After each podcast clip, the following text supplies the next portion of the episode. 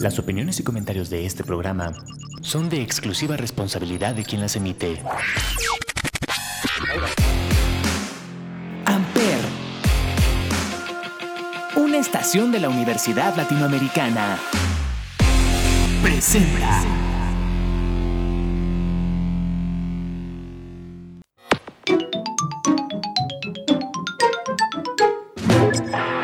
Welcome back, sir. All systems for gaming will be prepared in a few minutes. For now, feel free to grab a cup of coffee and have a good day. Hola, hola, tengan un excelente día, tarde o noche, depende del momento en que nos estén escuchando. Y sean bienvenidos a este nuevo nivel de Gamers House, el espacio de videojuegos de Amper Radio. Mi nombre es Maucap y el día de hoy vamos a irnos al pasado para recordar algunos cuantos videojuegos que disfrutaba de niño, pero que al momento de rejugarlos hoy en día digamos que me dieron una sensación un poco diferente a cuando los disfrutaba antes. Entonces, sin más que mencionar, esto es Gamers House. Comenzamos.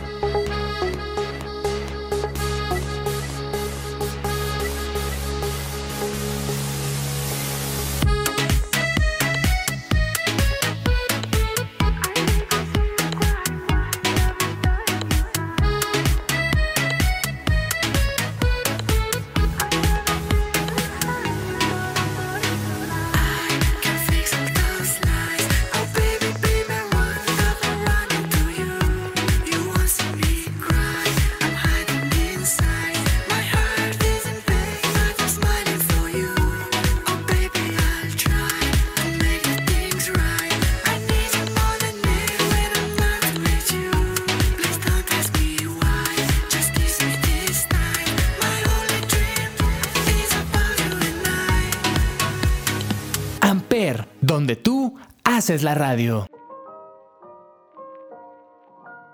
Y bueno, gente, ahora sí ya para comenzar con este conteo, vamos a iniciar con el Alien Trilogy del PlayStation 1.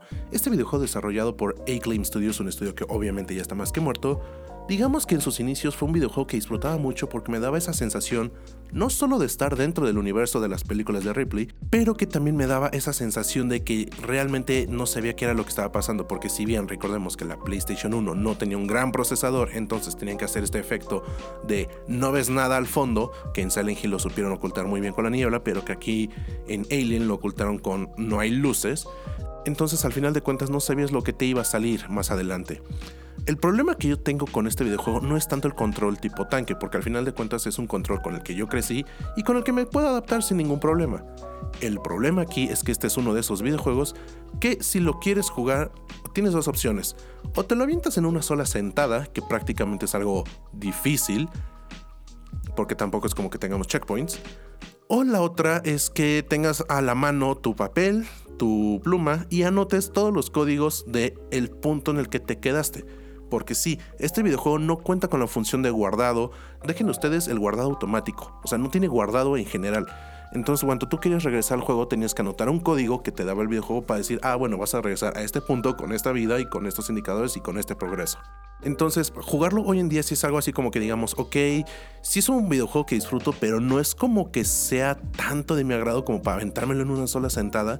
Es algo que más que nada juego solo para recordar algunos viejos traumas y que ciertamente solo quiero algunos traumas. Entonces no es como que diga, ah, sí, me voy a aventar todo el videojuego para hacerlo en una sola sentada. Entonces, ay, Alien, eres un gran videojuego. Lo bueno es que ya tenemos juegos más recientes de Alien que igual están buenos. El Alien Isolation es buenísimo, se los recomiendo ampliamente.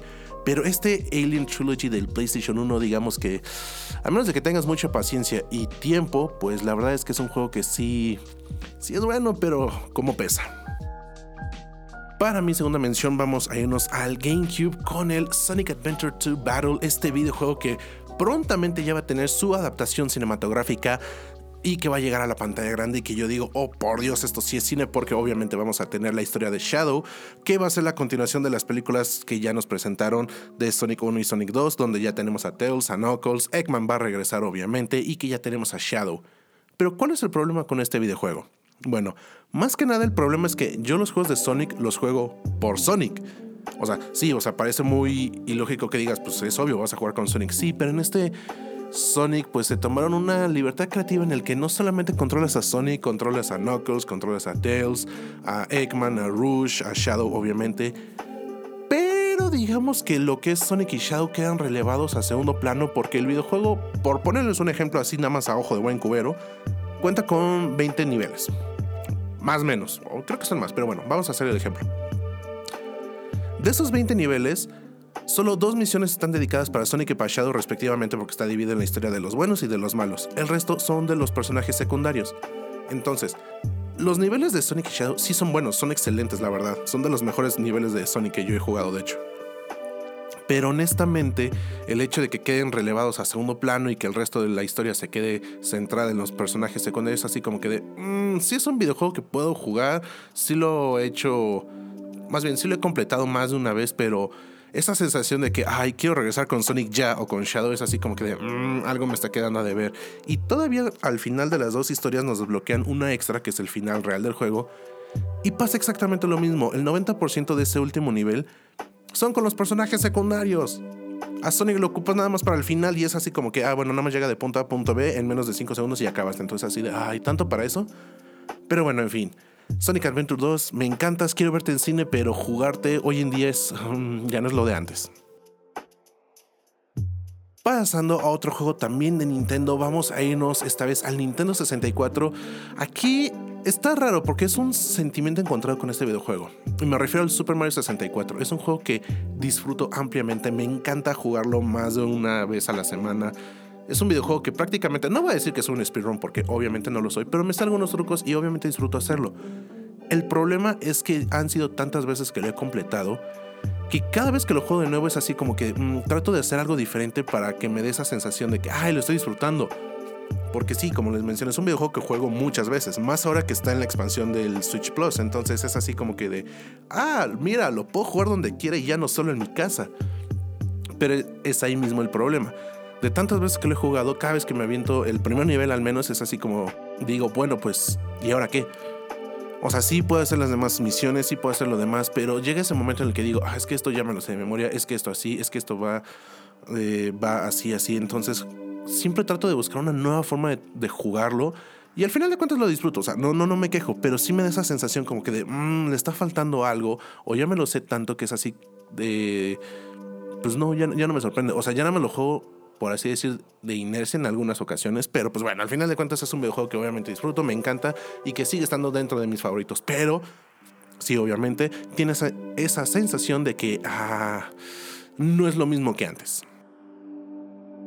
Como otro videojuego que me ocurre exactamente lo mismo, vamos a mencionar un videojuego de Star Wars, sí, exactamente estoy diciendo eso, y me refiero al Star Wars eh, Starfighter, Jedi Starfighter de hecho.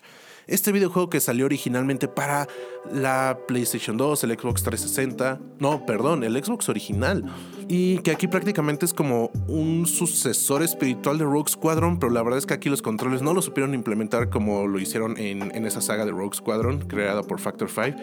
Y aquí los controles son un poco más tanque.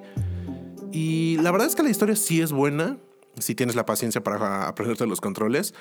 Pero justamente es eso, aquí los controles no están tan optimizados para un vuelo continuo, entonces la verdad es que sí llega a generar un cierto conflicto.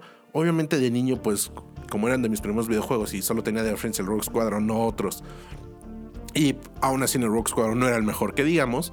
Pues al final de, de- de niño pues sí disfrutaba demasiado este videojuego. Pero ya cuando se trata de rejugarlo hoy en día, con, donde ya tuve diferentes experiencias de videojuegos, en donde estoy volando con una nave, con un avión, con, con un helicóptero, lo que sea, pues regresar a este videojuego es, pasa exactamente lo mismo. Digo, ah, esos controles es como que de, ah, me encanta la historia, me encantan las cinemáticas que tiene, porque la verdad, para la época en la que salió, tenía buenas cinemáticas, pero jugarlo hoy en día es así como que de, nada más por los controles digo, "Mm, paso. Y bueno, ya nada más como última mención voy a mencionarles el Resident Evil Zero. Este videojuego me encanta ampliamente en historia, motor gráfico, la verdad es que es uno de mis videojuegos favoritos. No voy a negar que me encanta demasiado el personaje de Rebecca Chambers, que está muy infravalorada porque el propio creador de Resident pues dice que no le gusta, pero pues bueno, él pudo haberle dado otra personalidad, en fin, sigamos. Pero la verdad es que este es uno de esos Residents numéricos en los que digo, "Mm, no. Puedo jugar incluso más veces el Resident Evil 3, que es uno de mis Residents que sí quedé tramado. Nemesis, gracias. Pero el 0 tiene una sola mecánica por la cual digo, ay no, qué flojera. Y si bien ustedes sabrán, la saga de Resident Evil se caracteriza porque tienes tu inventario, tienes unos baúles, vas, dejas tus cosas y en cualquier otro baúl las sacas. Ah, ok, perfecto, problema resuelto. Bueno, aquí en este Resident Evil no. En este Resident Evil se tomaron muy en serio la parte del realismo y no hay baúles. Entonces, ¿cómo es que tú vas juntando tus objetos? Fácil, los vas soltando en el camino y tienes que regresar por ellos si es que los necesitas y o quieres. Por un lado está bien por la parte del realismo, pero es una mecánica que al menos hoy en día ha envejecido muy, muy mal. Porque muchos videojuegos ya estamos acostumbrados a esa parte de tener nuestro inventario pues dejen ustedes el personal, o sea, tenemos nuestro inventario aparte donde podemos hacer y deshacer a nuestro antojo. Y el hecho de que nos hayan quitado este sistema de baúles para el Resident Evil 0, para agregarle ese realismo, guiño, guiño, dificultad, pues la verdad es como que de, bueno, no me quejo, pero sí me quejo, pero... Ay, no- más por ese pequeño detalle, porque incluso el hecho de que tengamos a dos personajes para controlar, que la historia nos cuente los orígenes de virus T, nos, nos cuente los orígenes de los fundadores de Umbrella y todo eso, pues la verdad es que es un videojuego que se disfruta y tiene mucho lore para disfrutar. Pero esa maldita mecánica de, ay, no tienes baúles, es como que de, bueno, ya está bien, no pasa nada. Lo voy a dejar pasar solo porque es Resident Evil y porque tiene más cosas buenas que malas, pero aún así me duele jugarlo. Aún así creo que lo haré el fin de semana. Pero bueno, en fin, eso ha sido todo por este episodio. Espero que les, haya encantado, que se hayan divertido, que se hayan informado un poquito más sobre estos cuantos videojuegos que yo obviamente disfruto y que al final de cuentas, pues, formaban parte de mi infancia. Sí, lo sigo rejugando, obvio, pero pues al final de cuentas está ese factor de, "Ah, ya no es lo mismo de antes. En fin, recuerden escucharnos ahora sí, ya de vuelta todos los martes a partir de las 10 de la mañana aquí en Gamers House por Ampere Radio. Sí, tuve una ligera desaparición, vacaciones, este. De hecho, no fue un H coordinador, pero bueno. Eh, en fin, y ahora sí, prometo ya estar de vuelta. Ahora sí, los martes para más episodios de Gamers House. Yo soy Maucav y nos estamos escuchando la siguiente semana.